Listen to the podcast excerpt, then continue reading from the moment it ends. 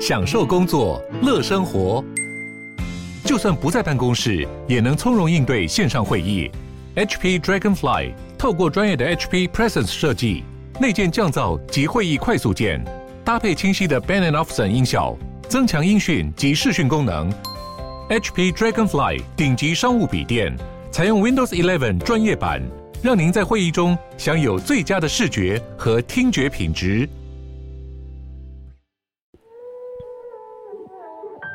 大家好，我是法律白话文运动的站长桂智。我们今天这一集邀请到乌恩慈医师。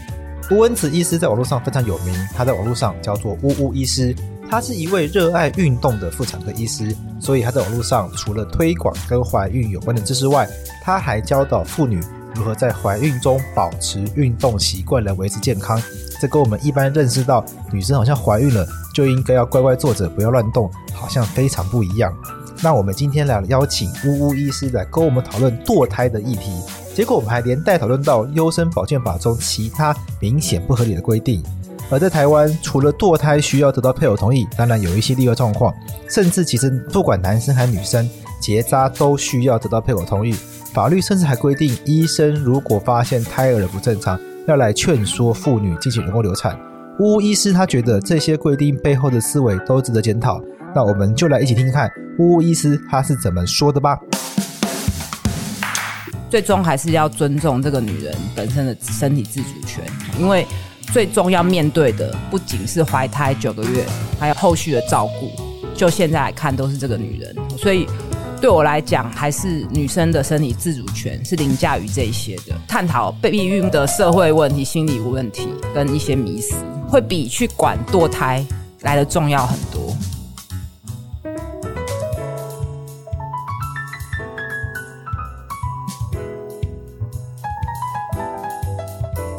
去年下半年开始，不知道为什么就接到两个跟堕胎有关的演讲之类的，嗯也不算演讲，公司去当语坛的办节号，就是说用法律的观点讲嗯优生保健法嗯嗯什么的。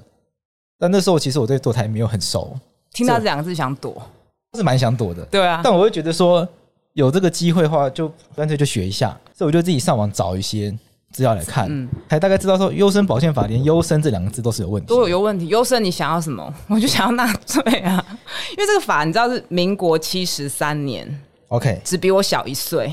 然后是戒、哎、是戒严之前就有的法律， 不是吗？威权统治时期就有对对，啊所的，以他为什么要定叫优生？因为那时候人生生太多，人口爆炸，对，所以他就是希望提高人口素质。我不知道，因为我们法律的课本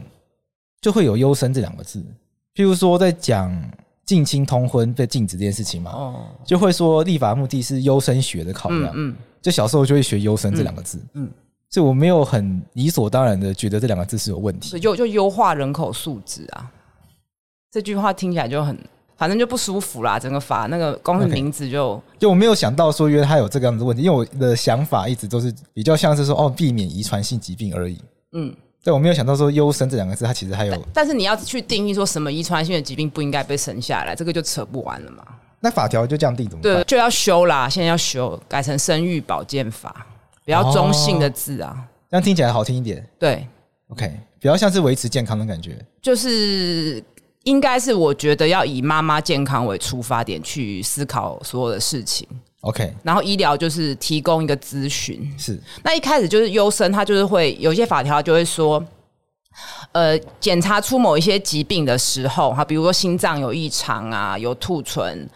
或是有一些骨头任何其他重大的遗传性的疾病，或是器官上的病变的时候，医师应该劝其人工流产，就后面的法条。然后那时候我仔细去看这法条，我就觉得这也把医师的。功能无限的上纲太严重了吧？就是假假设今天我检查出小孩有兔唇，对那当然还是要把权利还给妈妈。，对，怎么会是让让医师说你要留或不留呢？所以本来是规定医生要来劝妈妈流产，就他的条文是这样讲嘛？那优生保健法其他的条文会有争议吗？对，基本上都跟对疾病有关系大概就第六条，第六条，对，因怀孕或生产将影响其心理健康或家庭生活者，那我有个疑问哦，影响心理健康或家庭生活这件事情是需要专业的鉴定吗？还对是他们说了就算？对，说了就算，所以目前实际上是妈妈或是就爸不爸想要，或是妈妈不未想婚的未婚的啊。你 OK 现在在在 focus 在婚内的嘛？现在这个法条其实它是先以未婚的状态去定义，然后如果他有结婚的话，一切就是要变两个人共同决定。哦今天未婚的状态大部分就是，比如说非预期的青梅竹马，或是男女朋友就意外怀孕了，就说来要没有要生嘛，因为现在对根本没有要结婚嘛，对对对就是也没有可能两个人也没有要继续走下去或任何种种，或是说年纪根本太还太小，还是学生，这种对就比较不是今天大家争议的点。对对这个争对议的点可能是几岁可以自主的去堕胎，对，那个是会法定代理人同意的问题。对。啊，现在就十八岁、二十岁搞不清嘛。啊，堕胎现在以这个优生保健法来看是二十岁，对但是好几年前大家有去争过，说应该要把它下修成十八岁。你是说在民法下修之前，大家就已经决定要下修了？对，为什么啊？呃，因为这个有很多很奇怪的地方啊，比如说我常见在临床上遇到的问题就是，比如说十八岁的大学生，他从南部来台北上课或嗯者对什么，他就是不小心怀孕了，他现在想要来诊所拿 IU 四八六，对可是父母在南部，哦，OK 那就会拖延嘛，或者说对他父母跟他父母已经很疏离了，大学生。 OK，还有一种状况就是，如果是外国留学生，他们父母根本不在台湾呐、嗯对那这个时候怎么办？对对，那医师就比较大的诊所，像好比我们诊所，我们不可能开给他，那就 OK 只能请他去外面找密医，对之类的。那找密医就很危险。呃，就如果他这个胚胎不是着床在子宫内，是子宫外孕的话，嗯，现在是十八岁可以结婚，对，可是二十岁才能堕胎，哦，十八岁结婚还是要父母同意。还是要父母同意，而且十八岁结婚后二十岁之前离婚还要父母同意，现在是这样很怪的就状很况，奇就很怪，对，没有以现在还是女生十六岁也很奇怪，男女还不一样，这要到底要改了要改这到了。底对女生来说是好事还是坏事？因为女生可以比较早结婚，我不管是好是坏事，我就觉得不一样，我就不行， 就怪啊， 就怪、就怪啊。对啦，就好像一定要男大女小啊，去符合这个社会的刻板啊。哦，懂懂懂，我桂这样枝真的可桂以枝理一解定了。觉得今天天哪、请了一个女权的，很恐 不怖。会这样才有趣啊，因为我是认真的觉得说，到底女生比较早结婚这件事情到底是好事还是坏事？就我想不出来它好在哪，坏在哪。当然会觉得说女生跟男生不同，不同很怪，不他同很结怪婚但也早或晚，应该是看跟谁结婚吧。这个对怎么跟？但是你看完优，我跟你讲了，我看完《优生保健法》，我就觉得。看完之后就觉得，要是还好是晚点看，不然我就不会结婚了，因为哦我很真假早的就结婚了。对，我很早就我很早就结婚啦。但是 OK，结婚前不会有人去搞清楚，结婚后原来你所有的权益有些是受损的， OK，比如说你结扎、堕胎，哦，对，我也是因为上范节节目我才发现结扎也要配偶同意，为什么？为什么啊我？不知道，真的是，所这以超没有怪的我觉得是因为整个社会就觉得你结婚就是为了生孩子， OK，对，那你如果没有要生小孩，那干嘛结婚？哦我超讨厌这句话的， 我是一个反串的角色啦，我讲这句话是反串啦。我知道啦，讲有时候提醒一下，因为有时候我们观众听不出来，成年的年龄已经下修到十八岁嘛。那优生保健法它只要配合下修就解决了。解决了对啊，一般的手术也是十八岁就可以同意嘛，但是如果是医美手术比较贵的，嗯，就是他说什么超乎日常的可以负担的哦，用那个日常生活行为的对嗯对对条对款对来处理的。就就会不行。所以有些医美诊所他会把它反化开，就是比较便宜的打个镭射，这样十八岁可以；比较贵的，就是要二十岁。所以我 OK 前阵子去刺青，我就问刺青师说。为什么二十岁才能刺青，不是十八岁？然后对我说十八岁都要可以投票，为什么？他就说哦，因为二十岁还是会后悔。然后我就一直逼问他，后来他就不想理 我了。可我后来就想，应该是因为单价的问题。我觉得是、欸，因为确实之前有新闻，就是什么小孩子自己跑去刺青，然后妈妈就是跑去告，嗯，最后就免费帮他镭射镭回来。嗯，对啊应该就是卡在应该是类似这样嗯钱的问题。可是这个堕胎就那堕胎的问配偶同意这一块会有什么问题？配偶同意，当然最常见听到讲就是说家暴啊，因为当两个人感情不好的时候，不保证没有性行为，有的话，而且怀孕那么长的过程，对所以最常被妇女团体拿来诟病的就是，如果这个先生是长期家暴的， ，OK，嗯那这个女生就她就会被当做一个威胁的一个手段，让她继续怀孕嘛。但就临床上我看到的是两个比较特殊，让我觉得嘖不是很舒服的案例的。第一个就是她怀孕到三四个月，她发现她先生外遇，所以就有一天他们就是她妈妈、她爸爸、她先生都来了， OK，就是说要拿小孩。然后我当然会一直问说为什么，因为前面产检都好好的，对，然后他就说，呃，因为他他就一直骂先生，叫他先生讲啊什么的。当然，这个就就是这是第一个案子，第二个就是他太太也是意外怀孕，嗯结果是他自太太自己跟朋友出国的时候被，好像不知道是去哪个欧美的国家被外国人强暴， OK。但是这个状况下先生还是得同意，可是强暴不是有这个条款吗？强制性交的部分，但是他没有报案呐、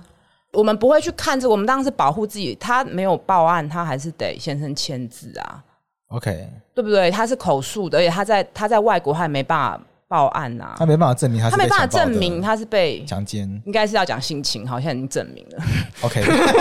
我想说我们讲比较简单的口语的，不用那么政治正 确。他不是他不是被妨碍性自主的情况下发生性行为的。就是就是很很尴尬，就变成说医医师等于是要去探听隐私吗，或什么？就是这两个案子让我觉得哦，真的是，然后或是说他是居留证的外国人，那啊他们一般的外国人对婚姻的不会把它定的那么崇高，所以居留证啊或者护照，他没有配偶栏嘛，一是一定是比法律规定的更保守，他不可能说啊，因为我不确定。其实我们如果真的被抓到了，我们可以说啊，我以为他有结婚，就说就说不知道就好了。嗯，但是我们不会这样，因为我们当然就是一定要对身份证，就是对一定要有配偶。对如果你配偶栏是空的，你才可以吃，不管是吃药或手术。但如果你配偶栏有配偶的名字，一定要配偶本人一起来， OK，本那人本人哦，要到啊，当然本人要到啊。那如果你身份证你他可以他投不能签一个同意书，带同意书来就啊，好。如果是假的呢？不行，医生一定就要说我本被人骗，不行吗？不行，我们都非常的害怕 被告。哦，懂对 啊，一定就是懂，完全懂。一定要本人啊， 真的所会以就有会有人因为这样被告吗？我是没有听过被告，但是会有，就是说这种事情，医师也是很为难。就是有时候是，比如说那个女生的男朋友，或者说她肚子里小孩的爸爸是黑道，他就来诊所在那边吵闹啊，或者是他就希望那个女生把小孩留下来，对但是那女生坚持不要。对，那他们自己家务事跑来诊所吵，对，那医师就是也医生也就莫名其妙卷入这个、欸。，对啊，哦，那真的很衰、欸。可是你基于帮这个女生，你也不可能不理她，而且她事实上她就可以，因为她未婚，对对，那你想想看，今天如果他们已婚，事情就不一样。所以对于医师来讲，一线不管是情感上或是实物上，都会觉得这条法规非常的不合理啦。而且，可是大家会觉得说，第一个会觉得说胎儿也是一个生命，所以要更谨慎的去想。可是对，其实老实讲，对我来讲。胎儿在还没有离开母体之前，其实随时都有可能，比如说忽然就胎死腹中，忽然就是说妈妈出了车祸，或者妈妈严重的感染，胎儿就有可能会没有。对因为这个时候对于妈妈来讲，子宫是相对心脏啊、脑部是相对不是那么重要的器官。胎儿到底算不算生命这个议题，在医学界会怎么讨论？还是在医学界这个问题没办法讨论？就是只有学生时代医学伦理会讨论，嗯，因为法律上的分类通常是在刑法还是在民法的时候就会学到，就是什么时候算生命，出生之后才譬如说什么，嗯，开始有独立的心跳的时候才算，独立的心态就脱离妈妈。对，或者啊，是、因为他在里面又没有吃东西，全部都是靠脐带啊。对，可是像胎儿就不算生命吗？是啊，准生命因为反对堕胎的人，嗯就是从这个生命的这个角度去出发嘛。那我觉得这个讨论的困难点就在于说，当他被拉到一个生命的高度的时候，妈妈的权利就很容易被压过去。，对，就是看你因为觉得法哪个重因为要。法律对于生命的保护一定会是最重的，嗯最最最高的对保护对嘛。有什么样的方法会去理解这样子的议题会是比较合适的？因为我也可以理解说，胎儿他是比较像是依附在妈妈的状况下去生存的。嗯，有一些说法说会觉得胎儿其实就是妈妈身体的一部分，就是在一个器官就是里一的团一组个织。对，可是他确实也有自己的，就是差不多二十五六周，有些状况就是二十五六周可能胎盘功能不好，或是妈妈有些内科疾病，这个时候剖腹出来，的确这个胎儿是可以存活的，大概是二十五六周，所以那个生育保健法二十四周以上的堕胎会规定的更严格，嗯，这个是有它的道理。因为二十四，大概医学记录台湾是二十三周多，就是靠小儿科这些外来的医疗可以让极度早产儿存活。那极度早产儿他们会比较容易有不好的疾病嘛，对啊，有并发症啊。所以成成长发育会比较有问题，但是看周数，如果是比较再大一点周数，也许就会比较少。比较少一点。所以也许你可以把它定义成二十四周，也许是一个比较折中的方式。可是如果过了二十四周就不允许女生堕胎，这是 OK 的吗？我觉得还是不行，那是我个人的信念啦。但是 OK 每个人他的有自己的去想这件事情的看法，以及跟他接触到的事情有关。那你会怎么想这件事情？我会觉得，我作为妇产科医师，我当然是以妈妈的妈妈的自主意愿跟她的健康为第一优先考量。但如果问一个很尖锐的问题呢？就自主意愿这件事情可以拿来杀人吗？不行啊，对啊，但胎儿不是人啊，所以这个议题的讨论必须一定要先解决掉胎儿算不算人这个部分。对，就是要到一个比较哲学的层次。 OK。嗯那你会用怎么样方法去理解胎儿不是人这件事情？我知道为什么会这样去想，是因为其实大家会觉得好像生小孩都没什么事，会很安全的就生下来。但是就我们常常也是，比如说三十几周，或甚至都要生产前了，嗯，小朋友心跳就忽然没有停掉吗了，对，停掉，啊，找不出任何原因，就是所谓胎死腹中。所所以我就会觉得这是一个不确定的生命，对我来讲，这个是准生命。哦，对， OK 那妈妈是一个活生生在我身边的人，她会讲话，会有感情，自己会吃东西，会呼吸。对对，那当然是她的意愿，但当然不是说妈妈高兴怎样就怎样。嗯，就是还是要去理解她背后的理由。那医师可以选择要不要帮她做这个引产手术。嗯、哦，举一个最常见的例子，有些的疾病是大周数才会发生的。 OK，比如说二十四五周、二六周，或甚至二十八周才发现是侏儒症， OK 就是像《冰与火》那个侏儒，是这个就有点变成医学伦理的思辨，就是说这样的 case，妈妈愿不愿意把他生下来？ OK，那如果他今天选择不要，医师要不要帮他做？这个很复杂。那你也不能说这个妈妈怎么那么坏心啊？就这样子有有残缺小孩就不愿意生吗？可是你要想想看，社会上对这些弱势的族群是什么样的态度？有给他够多的关心跟照顾吗？没有嘛？那或是大家最热议的就是兔唇，兔唇 OK 会生吗这个以前其实常常在我们学生时代，老师就会问啊。对，然后我我现在超怕一病人会问我的，因为有时候就会检查出来， OK，我都会跟病人说，每个人的成长背景跟困境都不同。假设今天我是非常有钱的人，好，那或者说我已经四十岁，我可能就再也生不出下一个了，我可能就会生下来。对可是我如果很年轻，那或者说我我的工作可能没有办法去让我陪着小孩一一直去开刀复健，我可能就选择我就要放弃。所以每个人的状况都不同嘛，所以当然还是以这些事件累积起来到现在，我职业十几年，我还是会觉得不管怎样，就是妈妈的身体自主权跟她的意自我个人意愿是最重要的。嗯，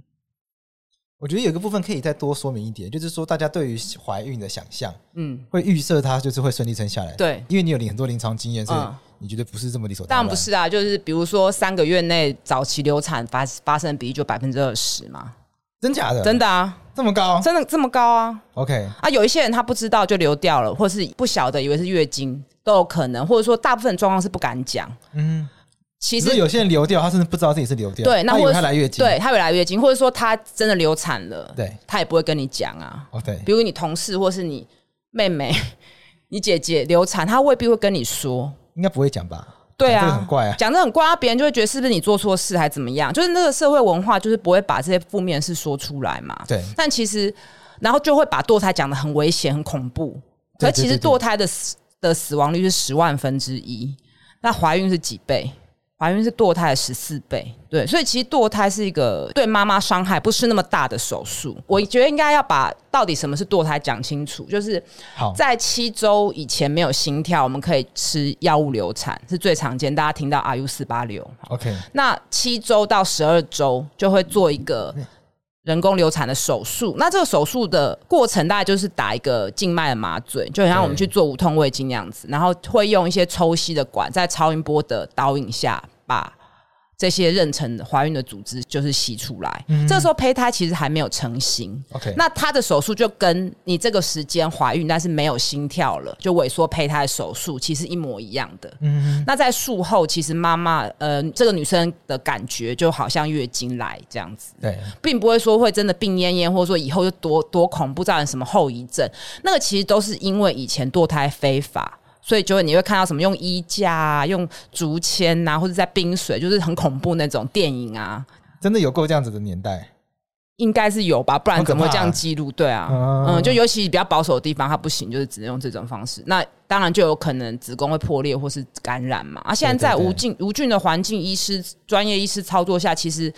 没有大家想那么恐怖，但是不太会有人这样大啦啦的把它一直说出来，因为因为没有人想要听嘛，对啊。那如果是超过三个月，超过十二周了，的确开始胎儿就会慢慢成型，这个手术会变得更更复杂。好，所以刚刚讲那十万分之一的风险就会开始慢慢的拉高。好 OK，对，那超过大概十二到十十五周以上，我们就会让妈妈有点像是自然产的方式把这个这个胎儿引产出来。 OK，当然，大部分的堕胎，绝大部分现在是吃药，对，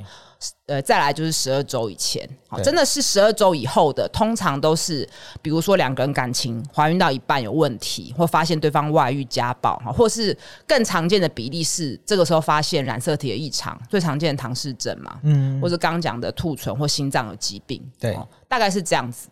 这个是不好的结果。那真的怀孕的死亡率，其实这几年是有提高的，因为我们高龄产妇越来越多，所以有时候怀孕后期可能也许血压会高啊，血糖会高啊，那甚至最后生的时候可能会羊水栓塞啊，或产后大出血。哦所以其实它的死亡率是有它一定的比例，怀孕本身的死亡怀孕嗯到生产到足月生产。 OK，我们在开始录音之前呢，巫医是有跟我讲一个数据，就是被对剁掉的嗯胎儿或胚胎嗯，跟实际生下来的比例。对我听到吓一大跳、欸，因为我对这个议题不是很熟，所以我是带着一种我会预设怀孕怀孕就是都顺利的事怀情孕就是顺利生下来这这种人。巫医是刚刚问我说：“哎、你猜猜看，假设台湾一年有十六万的小孩子被生下来，就新生儿有十六万人，会有多少小孩子被剁掉？新生儿有十六万人的话，我猜大概两万吧，我就抓大概十分之一多一 点。就我那嗯个就你答案，答案是十 倍、欸，对啊，答案是二十万人嗯呢、我快吓死了。然后一定要补充一下，就是现在听到这边年纪大人就会说，那就是你们年轻人性开放乱来才不是，对以前更多，以前更多，他刚刚跟我说以前更多，嗯对，嗯以前可能一年会生三十万个小孩，九十万个，九十万个是三倍，对，因为那时候避孕的知识还不普及嘛，对，就避孕药那时候才刚上市，吃的很不舒服，再加上那时候可能男女那个不平等，不是刻故意要把这扯进来，是真的有关，就是所以男性就是戴保险套那个意愿也比较少，啊比较，低嘛，然后那时候更不可能说男生去结扎嘛，对，所以那时候婚内堕胎比较多，就很奇怪。那些保守派人士就会，比如说有一年他们优生保健法就要把守贞到结婚纳入性教育，他把这条也要纳入优生保健法。我就觉得，难道婚内的堕胎你就不觉得严重吗？好像有婚姻这两个字，什么都被合理了一样。有婚姻就可以做很多事情，感觉对，就也不能做很多事情啊，像是什么事情不能做。堕胎啊， 我们下一个就要聊这个啊，这我们前面花一点时间把堕胎的知识大概补充了一下，对，就我没有想到堕胎的是这么多、欸，哎，因为不会不会去讲嘛，对，堕胎多的原因也是因为大家避孕都是说一套做一套啊。哦，就是通常剧本就是说，男生说啊，你那么辛苦，还是不要吃药好了，我来戴保险套。结果林正就说，哎呀，先不戴，今天安全期不用戴。安全其实是一个正确的观念嘛，错误的观念，是错误的观念，应该是说，的确是有所谓的比较容易受孕的时间，就是排卵期的前后嘛。对但是不表示你其他时间不会，因为你有时候抓不准你到底什么时候正确的时间排卵，对，所以这个是错误的，就不能用这个避孕啦，失败率很高。所以巫医师这边要告诫听众抛弃这个观念，我觉得没用，是人性。她只要一次没有戴套，没有怀孕，她就觉得哎运气不错，下次应该也不会。哦，侥幸的心态，这个心理学都有分析过。对，然后她就会觉得没关系，就这样子。 OK，所以这个大概很难解。那婚内堕胎跟婚外堕胎比例这个数据会有吗？现在就不会有人去调查这个数据啊，做不出来吗？做不出来，我觉得做，不出来。嗯，因为那个手术是自费的，他就做不出来，对，而且也没有人会去做，然哎后你说卫福部他就再也不公布这个数据对了，对，因为那时候一引起一片哗然，因为这个数字听到大家会有点震撼，就是对原来这么多。原来这么多，然后就是现在太开放了，对，那有一个很哲学问题是说，这个数字有办法去理解它吗？他们都只是胎儿，不是人，就算了。这个数字我觉得不是去理解，而是去解决为什么背后有这么多避孕方式了，避孕还是会失败，而不是去哦检讨为什么女生要堕胎。 OK，对啊，因为很多其实意外怀孕的都是，比如暧昧的对象、一夜情的，就是或是快要分手，就是在交往不稳定的时候，两个人才会对于避孕这件事情讲的暧昧不清。对，对，因为你刚交往的时候。男生不会说，哎、我就马上把保险套拿出来，好像好像我一副想要干嘛一样。对对，所以那女生也不会预先的吃避孕药嘛，对所以最容易出事就是在感情不稳定的时候。那这样的孩子真的就是说，医作为一个医师，不可能去劝他们把小孩生下来，当然只是分析利弊得失，做这个手术的的状况啊，风险在哪里啊，就是只是只能这样讲嘛。你怎么可能就去？你根本不认识他们呢、对就算即使认识，你也不可能去劝他、啊。对对对，所以我觉得这个数字是背后去想为什么避孕会失败。 OK。那结扎这个台湾做的人多吗？现在越来越多，就是在过去的时候都是女性去做，就是不管是剖腹后去结，或是说自然生后，因为子宫还很大，所以可以在肚脐开一个小洞去结扎。嗯，但是我注意到这几年就是男男性结扎越来越多了。其实相对相对起来，男性结扎是在表皮的，所以它速度比较快，然后又意外怀孕，自己又接回去的几率比较低。就会自己会接回去、对啊，，对啊，会啊，输卵管会，输卵管有时候会，哦，真假的？嗯，真的，所以也是有遇过已经结扎就又怀孕的结扎手术是怎么进行的啊？OK，女女性结扎，就是把输卵管绑掉，绑起来，绑用线绑掉，然后两两头烧掉这样子。那就是永久性的吗？理论上是，但有时候会又通回去，就他自己就长长长，对，又长回去了。然后如果输卵管结扎后，女生还是想怀孕，就可以靠试管， OK，，对，还是可以，还是有办法可逆，就是取取卵跟先生的精液精子，然后再把它结合成胚胎，再放回子宫腔内。结扎医疗费有同意是合理的吗？当然是不合理啊， 我当然是故意这样问的，啊 我就觉得很妙，为什么为什么结扎会需要配偶同意？因为就是又回到那个，他就觉得你你结婚就是要生小孩啊，啊，你今天决定不生了，要夫妻一起同意啊，决定生与不生都要夫妻共同同意， OK，嗯，那这就违反身体自主，这个就没有什么第二个生命没可有讨论的空间了嘛，这个一定要弄掉啊，对对所以可能听众朋友听到这边才知道说，原来结扎是要配偶同意的，对就是你的你的输精管、输卵管不是你自己的，对啊，结婚之后就要捐出这个，然后还捐出子宫，它变公，它变共有的概念，对共有共有的 概它是念，共有的共有的概念，对就女生要捐出子宫，男生要捐出这个输精管的部部分，，对对，也很惊讶哈，很惊讶。那我们未来的修法方向是有有要朝向把这个废掉的方向吗，应该是会废掉啊，应该是会废医学掉界有一直在倡议这件事情吗？医学界没有，医学界没有在倡议，还是医学界觉得这个就这样没关系？医学就是医师就是最乖的、啊，你法律怎么定就就怎么听就怎么配啊合，对，怎么配合啊。但以前以前我就会问老师说，这样子如果不管会怎样？如果就我就不管这个，然后我就帮一个女生截掉了，她的先生可以告我吗？可他可以去医师工会检举你嘛，说你违反医师伦理之类的。可能也可以，我知道，如果是未经配偶同意的堕胎，就是刑法堕胎罪。就会被告堕胎罪，嗯因为你是非法堕胎嘛。因对为堕胎罪处罚是非法堕胎，嗯，以前只要堕胎就是堕胎罪。，对那现在会把堕胎罪理解成不符合优生保健法对的堕胎。，对对，大部分的案例是医师被告，嗯，对，不是那个堕胎的女生被告。对，当然啦、一定都是这样啊。对对因为他们是夫妻啊，对。当然是告第三者啊。但我也觉得蛮妙的，因为堕胎罪理论上应该告了，应该女生也也也会被检察官侦办才对。但后来好像实际上比较多都是那啊就跟医生通奸罪一样啊，原那个原配。先跟先生都不会，就是小三小王被告一样。那我觉得很妙，优生表现法它还有规定说，医师要劝说对，医生发现患有有爱优生之遗传性巴拉巴拉疾病，应将实情告知患者，并劝其接受治疗。如果发现胎儿不正常，应劝其实施人工流产。你不觉得很荒谬吗？但医生应该有哦义务告告知，但是对用不对劝这个字，就劝你流产这件事对情，怪很奇怪。可是我觉得这个很贴近这个立法的年代年代，就怎么是说维权啊、戒严前，嗯然后就医疗赋权，然后就是觉得医师可以要决定任何事情，就是但是他没有考虑到生下来这个小孩。是这个夫妻或者这个女生要自己独立抚养，怎么会要医师帮她决定嗯，生与不生。那再加上这个法条一定要改的原因，就是说现在太多新兴的疾病，比如一些遗传的微缺失的疾病啊，或是就是一些罕见疾病，对或是全世界只有看到医学研究一两个案例，它的那个预后差很多。所以预后就是说，他看到的样子会差很多，有可能贴近正常，然后有可能智能不足或是发展迟缓。那当这个差异很大的时候，怎么可能医师帮你决定？医师只能把旧的资料，而且医师也没有比你多多少，医师也是帮你查资料，因为这是新的疾病嘛。对那医师只能根据经验说啊，这个 case 大概就这么多而已啊，那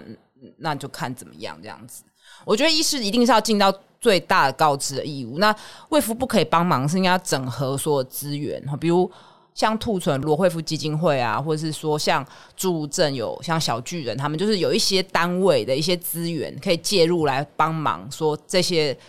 准爸妈怎么去理解这个有可能不是那么跟一般人不一样的孩子。对，对，那不会是医师去帮他决定啦。那胎儿不正常有办法界定吗？对啊，你是妇产科医师，你观察到什么东西，你会跟他说胎儿不正常？第一个不正常的染色体嘛，最常见就是唐氏症。 OK 第二十一对染色体多一条，这种大概就毋庸置疑，大家对这个疾病都算是理解。对，那再来就是超音波的疾病，就是比如心脏有法洛氏四重症，或者说左心室发育不全这种很明确的，就是先天性的心脏病。 OK，或是先天性的成骨不全，刚刚提到的侏儒症哦，那有一些就介于正常不正常啊，比如兔唇、小耳症、 OK，关的问题，你就不能说人家不正常，可是他就是跟别的孩子不一样嘛。但是有健保的的制度之后，这些小孩是可以开刀，可以做很好的手术，可以几乎你完全外观看不到。哦但是外观到底看得到还是看不到，可以到什么程度，在产前医师怎么可能跟你保证就没有办法这嘛？不可能、啊，对，就所跟以律师不可能跟你保证会胜诉一样， 这啊这个程度还是有差异，是败诉还可以上诉，生出来塞不回去哦。哦，更还是严重不一样还是有不一样有有，对，所以这种就是这个最难，就是更没办法回答。这个就是会过去会被认为是要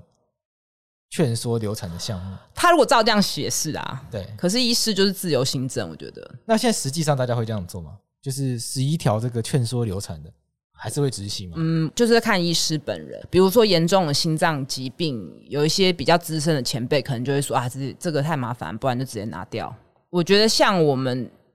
这种算中生代医师，这句话不会从我嘴巴说出来，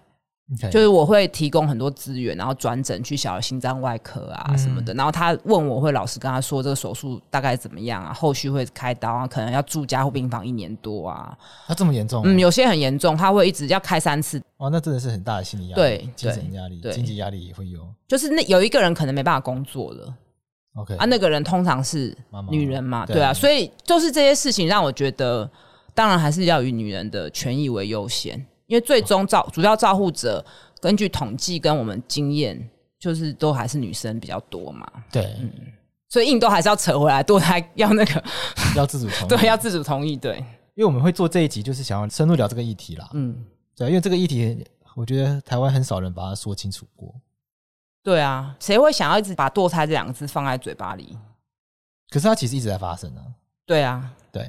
然后大家可以看到它的难处，可是台湾人又会觉得杀生是不对的事。这个如果医师又出来就会说啊，你们医师就爱堕胎，堕胎赚钱什么的，就是会有人这种讲这种话啊、那你怎么看前一阵子那个心跳法案？就是前一阵子有个心跳法案公投，有人推公投说希望公投的主文我忘记精准的讲法，对它我知道概念是限制八周还几八周有新，我就觉得不成气候啦，因为你看下面的风向就，我就会觉得也没什么好跟它他一直哎是争。八周过后对就不可以堕胎，对对不对？我是觉得没有什么理他的话，就不确用实再给他版面了、 自己这样觉得。然后就觉得到底为什么这件事可以拿来公投？ OK，我是还比较想问法律人，到底什么事可以公投？只要是制定立法政策或者是法律原则的话，都可以公投。所以这种跟大众好像没有什么确切的。他们把它讲的很重要啊，对，因为我知道，我知他们把道它。讲的这是保护胎儿的生命啊，所以就回到生命权。对，回到生命去。在美国，他们我知道就是 pro pro-life， life 嘛，嗯跟 pro choice 嘛 choice，，嗯，那我们我们在更前面的集数有讲过、啊，说这个分法本身是危险的，因为 life 跟 choice 摆在一起的时候，你就会觉得怎么可以去 make a choice on life？嗯，所以这个划分本身对于堕胎做权， choice 的人就已经有劣势了，对，因为这个一听就会直觉上就有问题，哦所以取得不好。嗯我觉得取不好。但是用的很平，这也是平常 Ginsberg 他的一个想法嘛，他说他这嗯个，他说他觉得美国的堕胎权来的太早，等于是在民智未开的情况下，法官突然跑得很前面，所以民众完全跟不上，整个运动就往不好方向发展去。对，然后后来有倒退嘛。有发现到这个状可况，嗯我觉得还是因为宗教因素啦。台湾我觉得这方面还好， OK，对，台湾还是婚姻凌驾于上面。因为台湾，如果你跟他说是未成年或者未婚少女怀孕，嗯然后堕胎，大家顶多会骂这个女生不自爱不检点，对但是不会说你一定要把她生下来，因为台湾人哦普对好遍像 就是、这样，会不会开地图炮啊？观众觉得这个意思没？就是普遍会比较歧视未成年的妈妈或是单亲妈妈，应该说污名化，不能说歧视，所以会觉得啊，你去把拿也是对小孩好啦，对对，会有这种普遍的讲法，所对，以对台湾对存在确实的有比较不会是说像最后变多胎都不行，比较是集中在配偶这个地方。但你不要去考虑背后的论述，你直接直觉的会觉得，哦，直觉觉得话，配偶同意权，我觉得是怪的。嗯，可是我会觉得说，如果不完全不让配偶知道，不会也很奇怪吗？对。对不对？以我这个法盲来对法律的理解，我会觉得法律是要保障弱势的权益，而不是去管你的感受跟家庭的和谐，所以通奸罪才会除掉啊。对对，那今天你如果夫妻感情好，当然你要留或不留，一定都是夫妻双方共同的决定嘛。这是我临床经验，一定都是啊。对那如果是婚内真的感情好，大部分拿掉，其实通常是老实讲是很心痛，是经济因素嘛，就是他对没有办法再多生。那其实难过多的一定还是那个女人，几乎都会一直哭啦，因为她还是多少，因为在她身体里啊，她可对以感受到。那其实也有医学研究实证，就是说。爸爸不是没有父没有没有那个亲情，他会稍微平均会慢半年，就是他比较慢进入这个状况。因，OK，为因为毕竟那个胎儿跟胚胎是在妈妈身体里的嘛，对对，那个会有一个时间的 gap，所以每次来这种婚内的太太都会很难过，然后哭啊什么的。你不可以把她一直妖魔化成就是这个女的自己因为不舒服就任性的要堕胎或，是啊，现实上就不是这个状况嘛。那我们这法律只是去保障那些弱势、特殊、家暴。或是因为权力不平等，他有什么状况的，而不是一般正常的家庭啊。我就是会支持女生要自己可以决定，嗯，但我会卡在说女生有没有义务要告诉男生，哦不一定要讲义务，讲义务就很重，有没有责任？法律是不是会开会定说有要告知的？有些国家有，就是说你要告知配偶；有些国家是你还要冷静期。对冷静期这个真的很很糟糕。美国嘛，因为这个主要都是因为美国开了那个 Roe vs Wade 之后呢，等于是联邦最高法院的法官，他们跑太快，跑太前面，下面一堆人都不能接受，所以大家就开始想各种方法，哦，我知道各种方式去拖你延，要去拖延，嗯所以你好，你允许大家堕胎，那我就规定你堕胎要冷静三十天对冷静三十之类天。的，我觉得结婚才需要冷静， 结婚才需要冷静三十天。就跟现在中国也规定离婚要冷静三十天是一样。可离婚很难呢、离婚才难呢、离婚那打官司很久哎、真的吗？我不是本我没有要离婚，我婚姻幸福美我满。知 我是道啊说，他是说，譬如说你要两院离婚，你签字后要过三十天才会生效。哦，这三十天之间，任何一个人可以去把它撤掉、撤回来，那撤回来，那万一对方还是不要，那又要又要就再就要再谈。就是有一个离婚冷静期概念，然后堕胎冷静期也是一个出现在主要可是美我国我啊刚刚有，讲，堕胎就是风险虽然很低，但是就是随着周数越来越大，而且对妈妈的心理的那个 suffer 是更大的。对对，我觉得像这种都把女生假设成很无知或是很邪恶，嗯，就就是她的设定都是这样，我不知道为什么。是你很无知，所以你要冷静想一下，对再去多听一些东西，多对，受点教育。对。对，然后你很邪恶，所以你要因为你孕吐就要，或是你要拿这个要挟你的先生。我听到最夸张的一个说法就是说，我买 PS Five 都要我老婆同意的，为什么我老婆堕胎不用我同意？你有 听过？这个是很常见的说法哎、这跟那个网络上八加九的发言有什么差别啊可是这真的很常见。 ？OK，对，就是在网络上吵架的时候最常见的说法、欸。真假的？真的啊我真的我不知道哎、所以这些冷静期、这些规定，在你眼中都是诡异的。我觉得冷静期，当然医师一定要很清楚的告诉他，比如说有一种状况就是他照到一张 X 光片，其实那个不会怎么样。我就会解释说、诶这不会怎么样，解释清楚。那或者说有一些女生是因为上一次小朋友萎缩了，所以她后来很快又怀孕了，她会害怕，她觉得那我干脆直接先拿掉。就是一些医学上不合逻辑、不对的事情，我会跟她讲说这个医学上没有没有相关性，或者是她不知道怀孕的时候喝了一杯酒， OK，这不会影响胎儿嘛？对啊，就是跟他解释说这个不足影响胎儿，但是就算没有任何这些外力，他还是有可能是异常的，我们就继续产检。那最后同意权或自主权还是回到这个女生的身上对，就医师就可以就医学上去跟他解释说。到底他的想法是对或不对？但是他基于个人情感，他没有要生，这个医师当然是没有办法去多说什么。那你觉得男生应该要对那个胎儿有一点权利吗？期待权之类的，医生会看到爸爸也会有亲情的这一面，呃，前面刚开始怀孕的时候，爸爸通常是惊吓比较多，为什么会问这个问题呢？因为去年年底都去公司录主题之夜，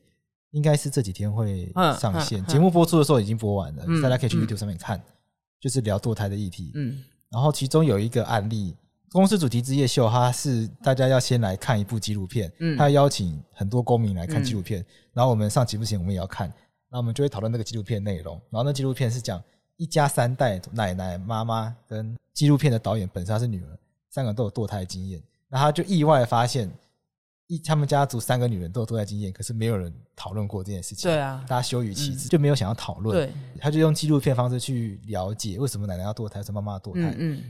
然后发现三代堕胎理由又不一样。是嗯大概是什么样理由？妈妈在堕胎那个当下好像是不想要当妈妈，嗯然后她堕胎是因为她跟她的男朋友本来也会结婚，嗯，但后来不结了。我印象中是这样，就是分，就是感情走不下去了。，对。然后奶奶那一代好像跟二战有关系，嗯为了要避免被纳粹迫害之类嗯的。嗯妈妈那一块是比较有多的讨论，是因为妈妈堕胎的时候，她没有让她爸爸知道，嗯这，爸爸是过了很多年才知道，她曾经会有一个男生，哦，对，那爸爸就有点失落这样子。所以在跟制作人蕊脚本的时候，就讨论过说，有没有可能在法律上面会想到说，爸爸会也许会有一些可以期待的权利。期待也是可以构成一个权利哦。当然是纯讨论啦，嗯对，一个讨论的方向嘛，就是爸爸对胎儿会完全没有权利。应该是说法律上还没生出来之前，这个权利我是有点疑惑啦。是真的没有啊？法律上是真的没有。那我们的法律把它放在这一边的话，它似乎就有点这个味道在嘛？，对对对不对？。可是医师的观点就会觉得这是很适合还是有问题。对，如果他伴侣没有经过他同意就去堕胎，他当然会非感情上很受伤，然后婚姻可能会走不下去。但是就我理解，这不是法律应该要处理的问题啊。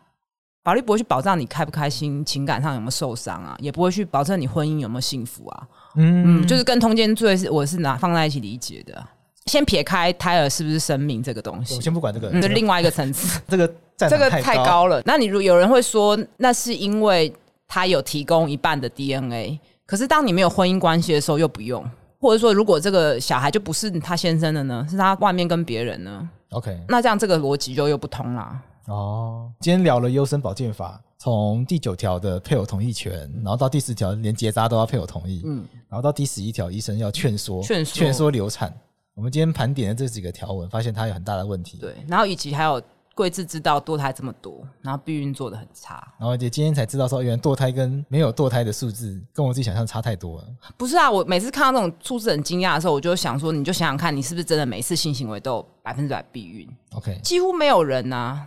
就连医师都不好意思说自己每次都这么乖的。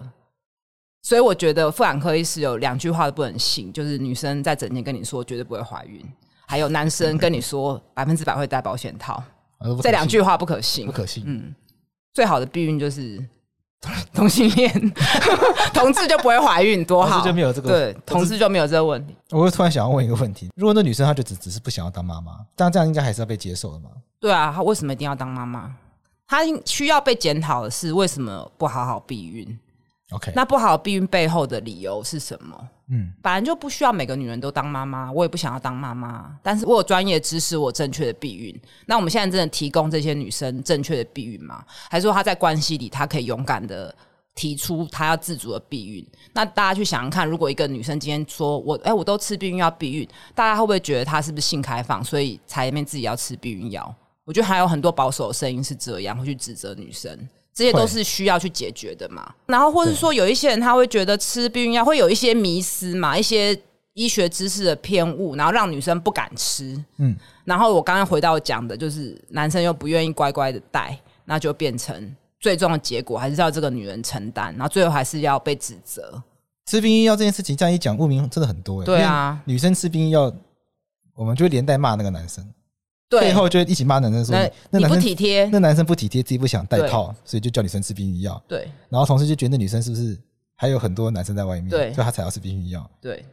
大家总是会去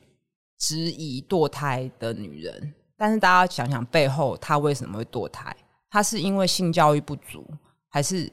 她在婚姻里被压迫，还是今天这个小孩他以他现在的资本，他没有办法生下来？然后以我妇产科医师的角度，我当然是就我可以提供给她的资源，就是医疗上的专业的知识，最终还是要尊重这个女人本身的身体自主权，因为最终要面对的不仅是怀胎九个月，还有后续的照顾，就现在来看，都是这个女人，所以对我来讲，还是女生的身体自主权是凌驾于这一些的。就这个议题的发展的方向，应该要往推广正确的避孕观对，念然后一探讨被避孕为什么会失嗯败如此困难背后的社会问题、心理问题跟一些迷思，真的耶。会比去管堕胎来的重要很多。好，那我们今天到这边。好，好，我们今天谢谢吴医师。好，谢谢大家。